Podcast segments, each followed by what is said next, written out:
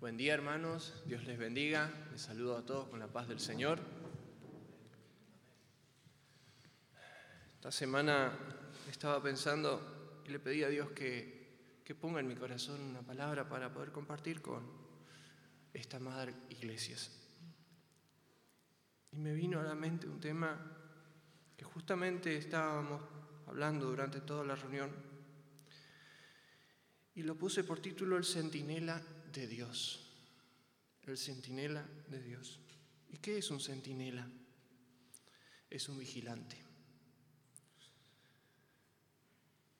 ¿Cómo nosotros vemos a una fuerza pública en el Estado cuando opera? Tomemos como ejemplo Gendarmería. Llegamos a un control de Gendarmería y está atento y nos controla y nos advierte y nos pone límites. Cuando andamos cerca de los límites de nuestro país, está Gendarmería y nos dice no pasen para allá porque es otro lugar y nos pone límites. A Gendarmería le llaman centinela de la patria.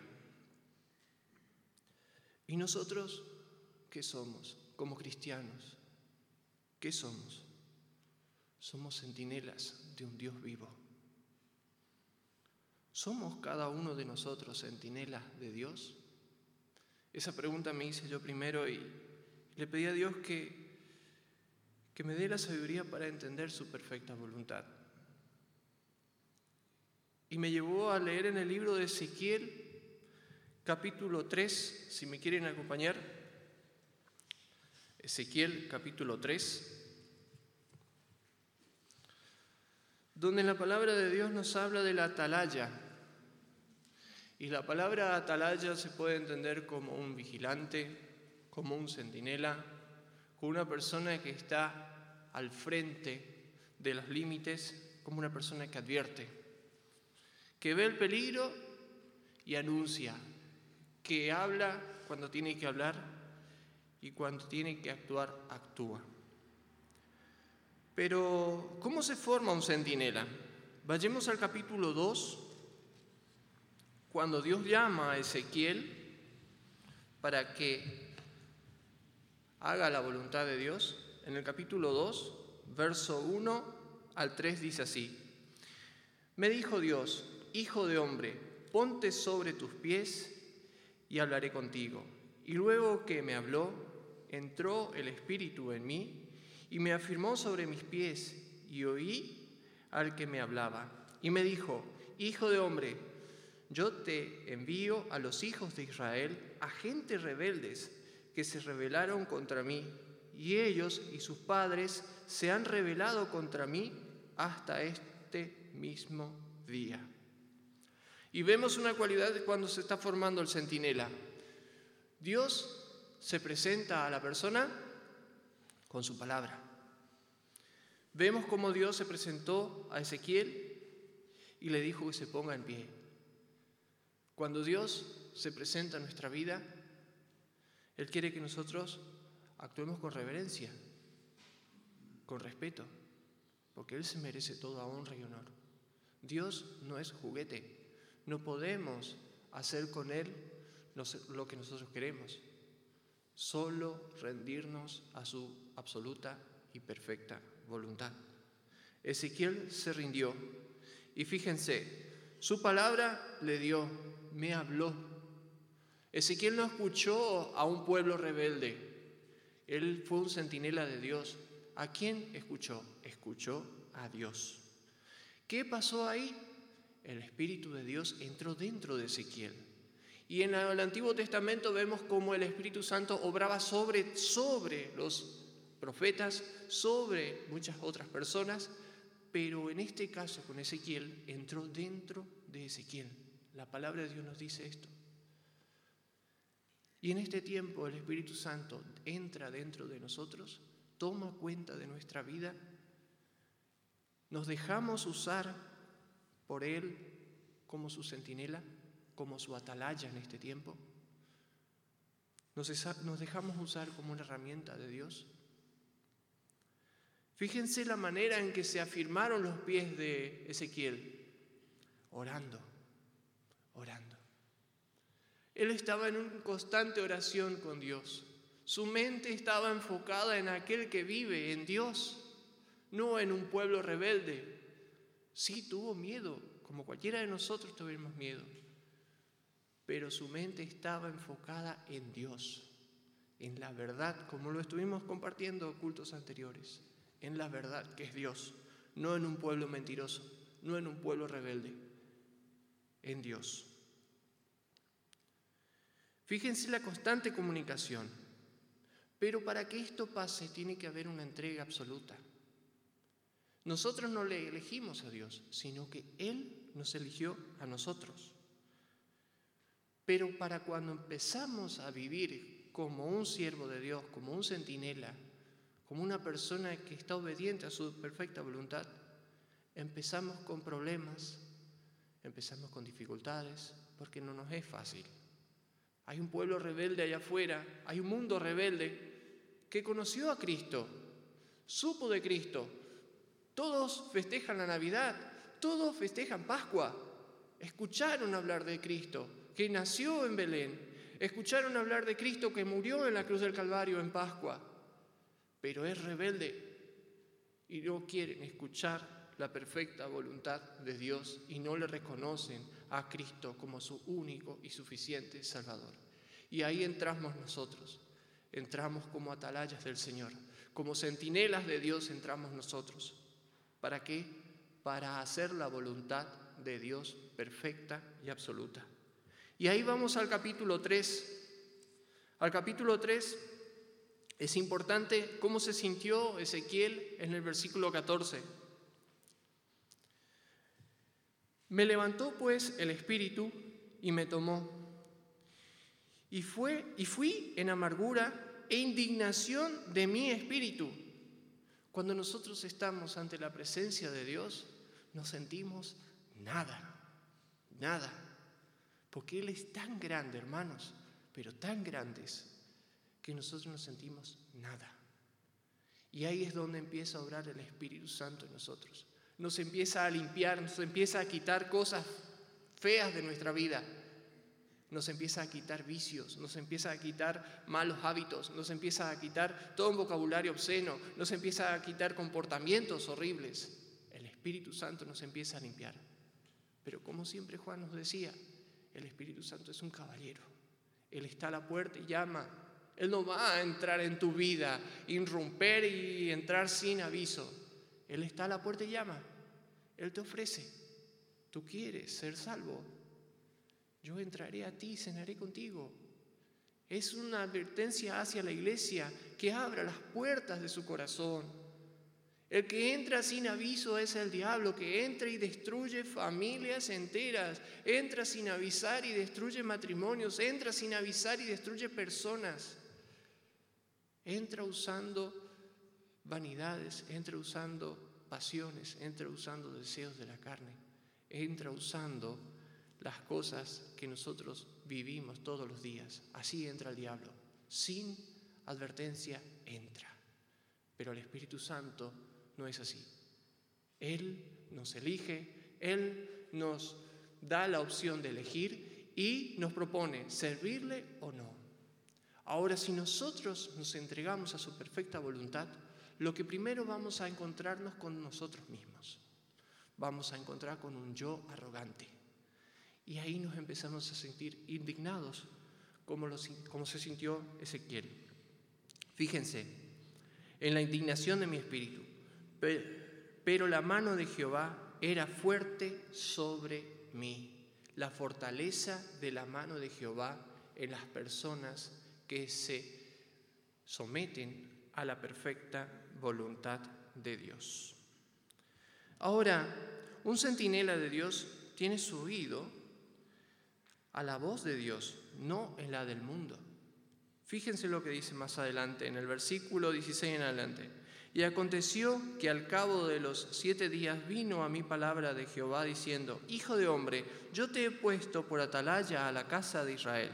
Oirás pues tú la palabra de mi boca, no la boca de los rebeldes, no la boca del mundo, la boca de Dios, su perfecta palabra en este tiempo, la boca de Dios, y los amonestarás de mi parte, no de la parte de Él.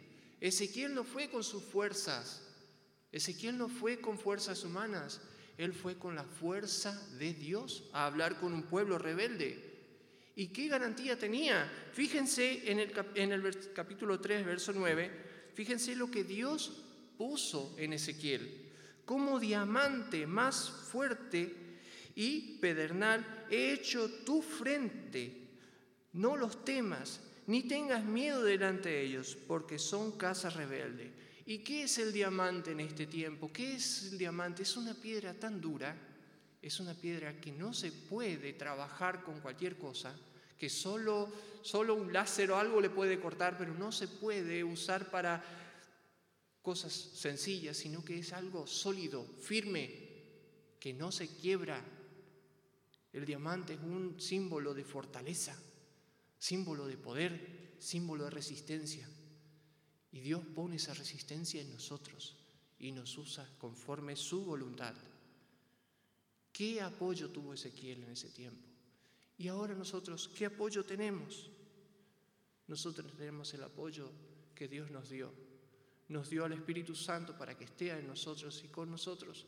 Para que cuando llegue el momento de actuar, de hablar, tenemos que hacerlo porque Él está en nosotros y tenemos que cumplir su perfecta voluntad porque hay consecuencias si no hablamos.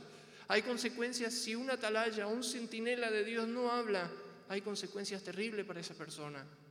Fíjense en los versículos siguientes, en el versículo 18 en adelante. Cuando yo dijere al impío, de cierto morirás, y tú no le amonestares ni le hablares, para que el impío sea apercibido de su mal camino, a fin de que viva, el impío morirá por su maldad, pero su sangre demandaré de tu mano. Pero si tú amonestares al impío y, él no se convirtiere de su impiedad y de su mal camino, él morirá por su maldad, pero tú habrás librado tu alma, tu alma. Es tu consecuencia si tú no hablas. Cuando Dios te pone en una oportunidad de hacerlo, habla hermano, habla, no te calles, porque esa oportunidad Dios te está hablando de hablar, de ser instrumento suyo, de ser una atalaya suyo, de ser un centinela. No estamos solos. No pienses que con tus fuerzas vas a hacerlo, no, vas a hacer con la fuerza que Dios va a poner en ti, con esa fortaleza, como un diamante, va a estar tu resistencia en ese momento. Fíjense lo que sigue diciendo. Habla acerca del impío primeramente y ahora habla acerca de los justos, como a hermanos en Cristo en este momento. Si el justo se apartare de su justicia e hiciere maldad y pusiere yo tropiezo delante de él, él morirá porque tú no le amonestaste. En su pecado morirá y en, en sus justicias que había hecho no vendrán a memoria pero su sangre demandaré de tu mano. Pero si al justo amonestares para que no peque y no pecare, de cierto vivirá porque fue amonestado. Y tú habrás librado tu alma, no el alma de tu hermano a quien volaste, no, habrás librado tu alma. Te protegiste a ti mismo haciendo la perfecta voluntad de Dios. Dios quiere en este tiempo que su iglesia hable Dios quiere en este tiempo que su iglesia sea luz, que alumbre. Dios quiere en este, en este tiempo que su iglesia sea sal, que limpie la corrupción de este mundo. Eso es la voluntad que Dios quiere para su iglesia en este tiempo. Los tiempos son cortos, hermanos. Falta muy poquito para que el Señor venga a buscar a su iglesia. Fortalezcámonos de su presencia, fortalezcámonos de su poder para que podamos estar firmes contra las acechanzas del diablo. Pero asimismo nosotros tenemos afrenta todos los días. Y todos los días tenemos que sufrir como atalaya de Dios.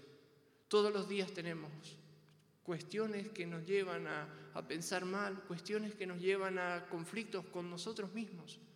pero en su palabra encontramos las instrucciones perfectas para afrontar esos momentos. Fíjense, ¿a quién debemos resistir? Vayamos al libro de Santiago, capítulo 4. Santiago capítulo 4, del 1 al 7. ¿De dónde vienen las guerras y los pleitos entre vosotros? ¿No es de vuestras pasiones, las cuales combaten en vuestros miembros?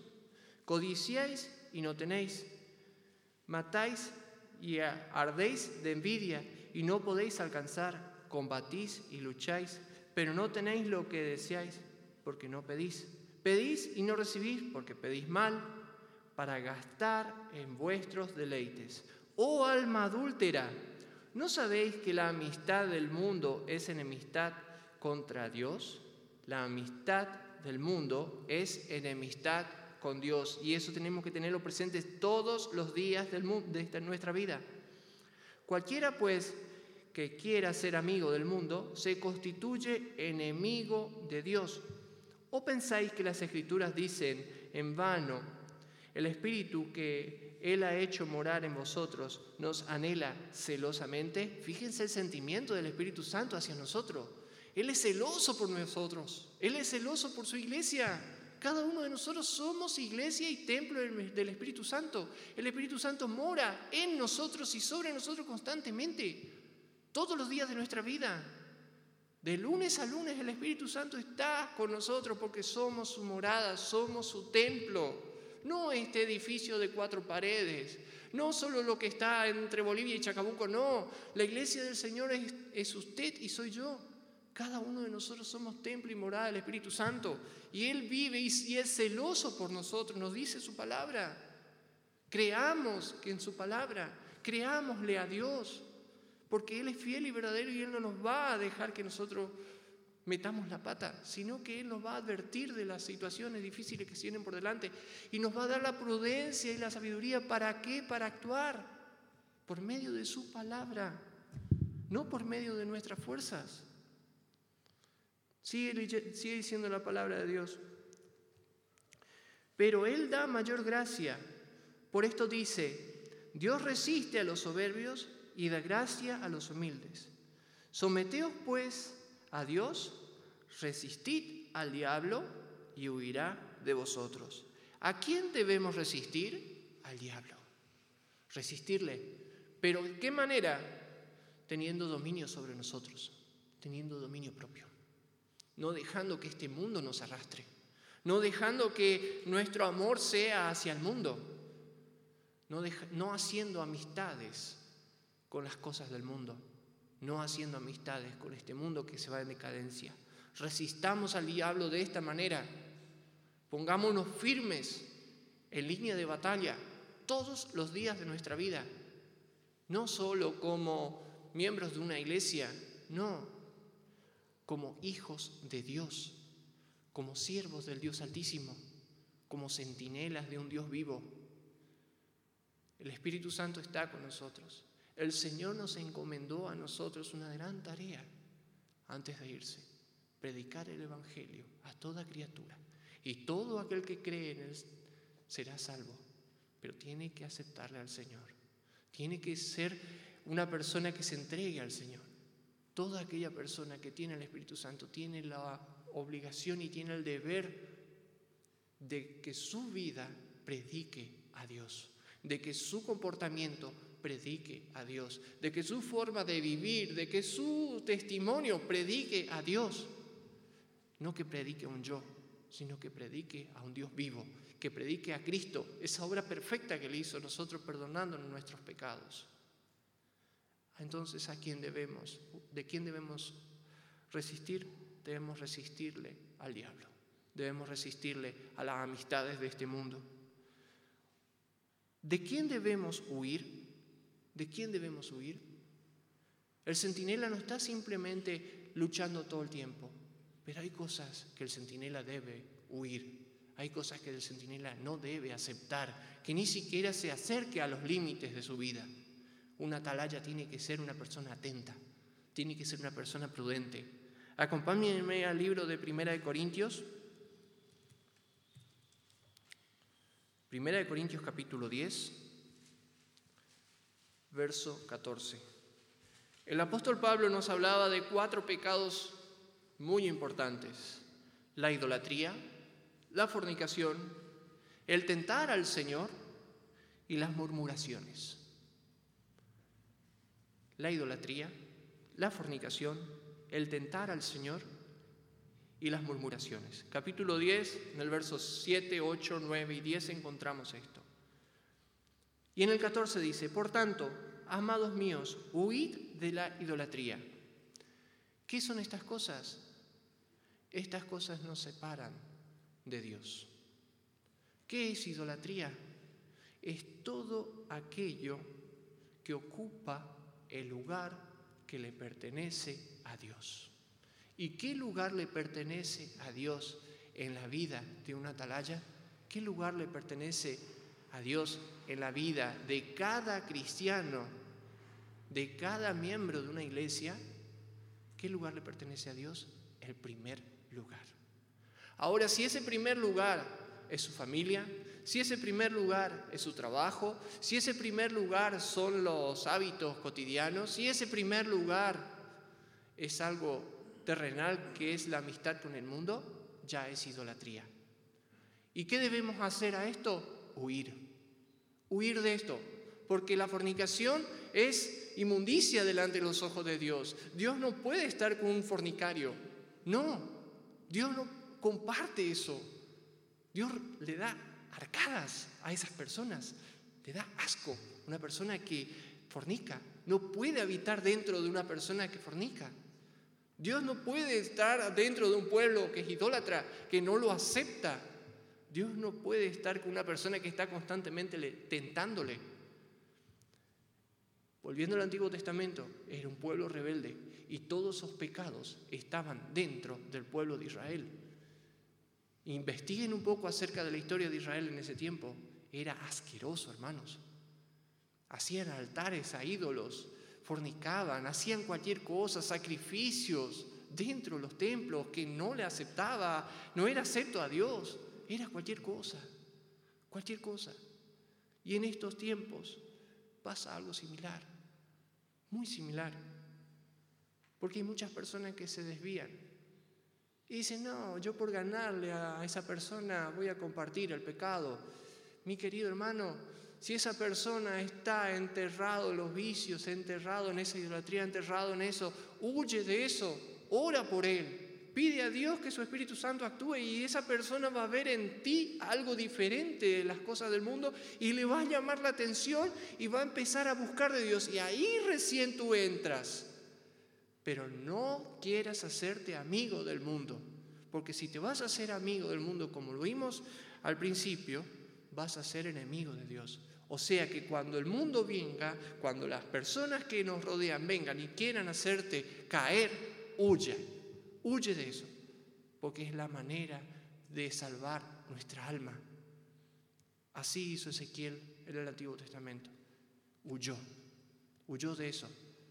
Pero el Señor le dijo que tenía que advertir al pueblo y él tenía que estar al pie de la línea de batalla y tenía que hablar a un pueblo rebelde no se involucró en el pecado de un pueblo que estaba haciendo rebelde ante los ojos de Dios. No se involucró, sino que obedeció la perfecta voluntad de Dios.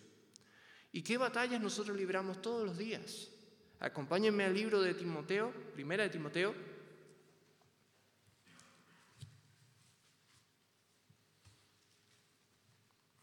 Primera de Timoteo, capítulo 6,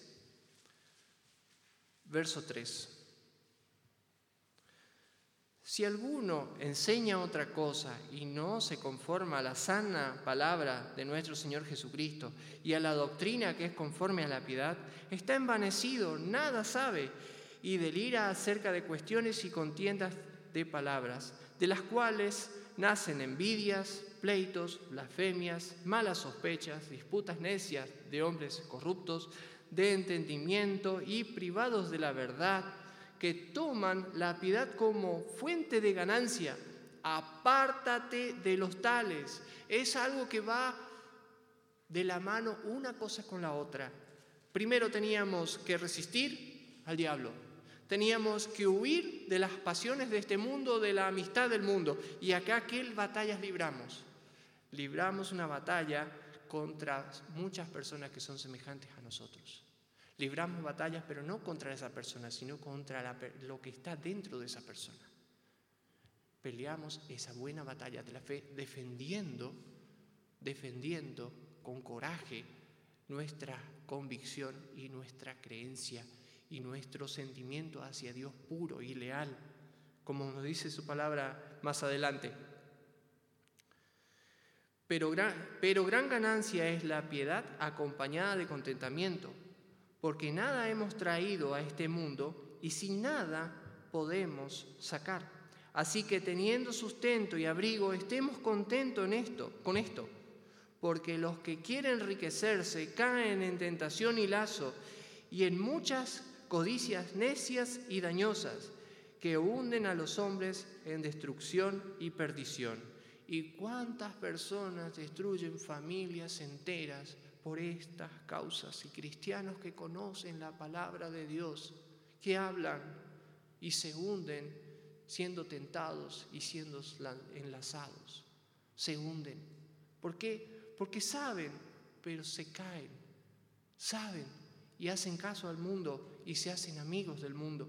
Y es peligroso eso, muy peligroso, porque pierden eso, pierden el sentido, aman más al mundo que a Dios. Y esa, la recompensa de estas personas es el infierno. ¿Por qué? Porque amaron más a Dios que al mundo. Esa es la verdad. Dios es bueno, pero también es fuego consumidor. Dios es puro y santo y no tiene contacto con el pecado. El juicio de Dios es la indignación de Dios. El juicio de Dios es la indignación sobre el pecado. Y la ira de Dios desciende sobre hijos de desobediencia, nos dice la palabra de Dios. Así que tenemos que estar atentos a lo que Él quiere con nosotros. Por eso todos los días de nuestra vida nosotros vamos a librar una batalla, que es esa perfecta batalla de la fe porque raíz de todos los males es el amor al dinero, el cual codiciando algunos se extraviaron de la fe y fueron traspasados de muchos dolores. Mas tú, hombre de Dios, huye de estas cosas y sigue la justicia, la piedad, la fe, el amor, la paciencia, la mansedumbre. Pelea la buena batalla de la fe.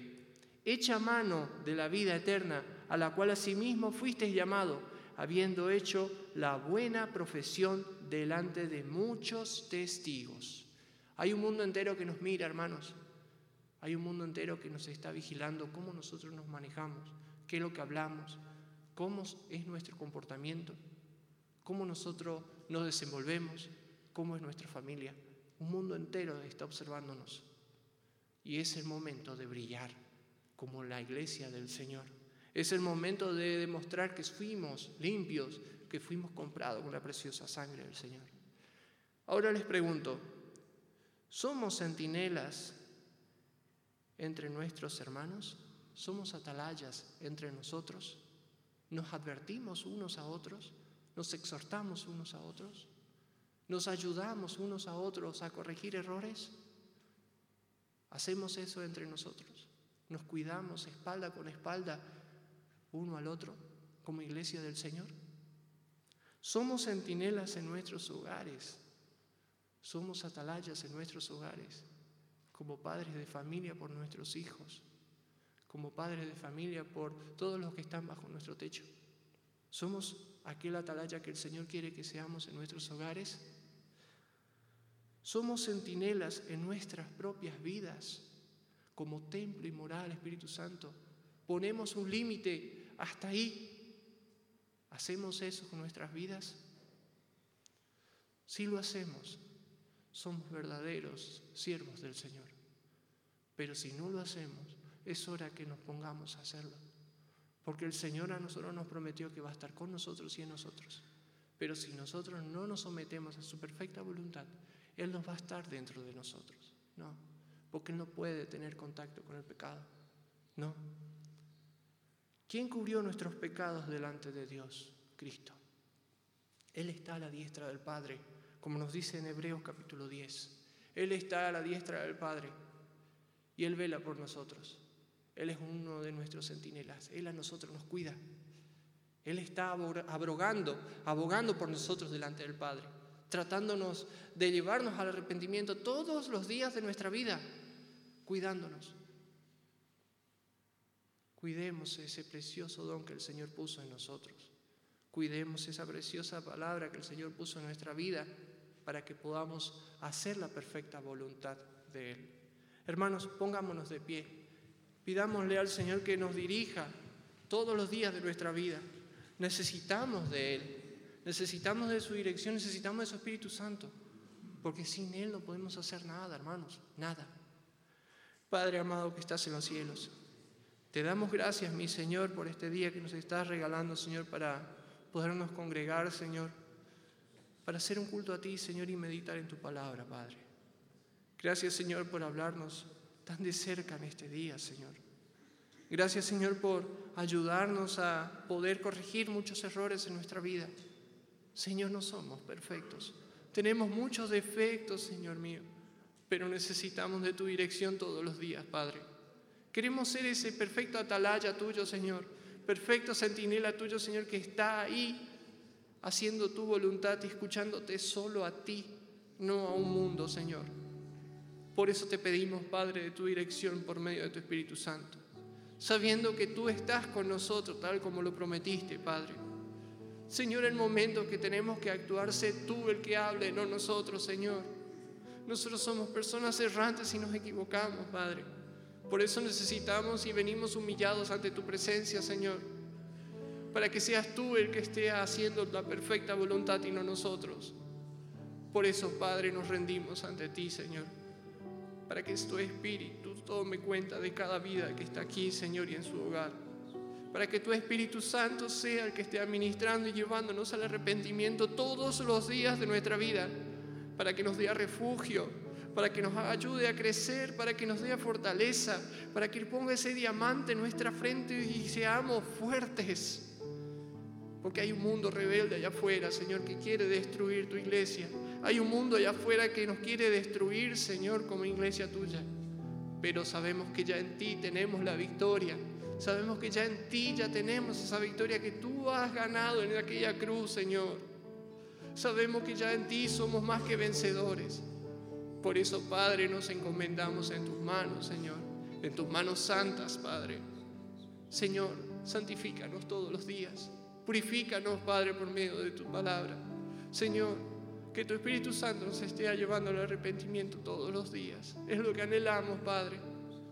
Por eso, Padre mío, nos encomendamos en tus manos, para que se haga tu voluntad en nosotros, Padre. En el nombre de tu Hijo amado Jesús te lo pedimos, Señor. Amén y amén.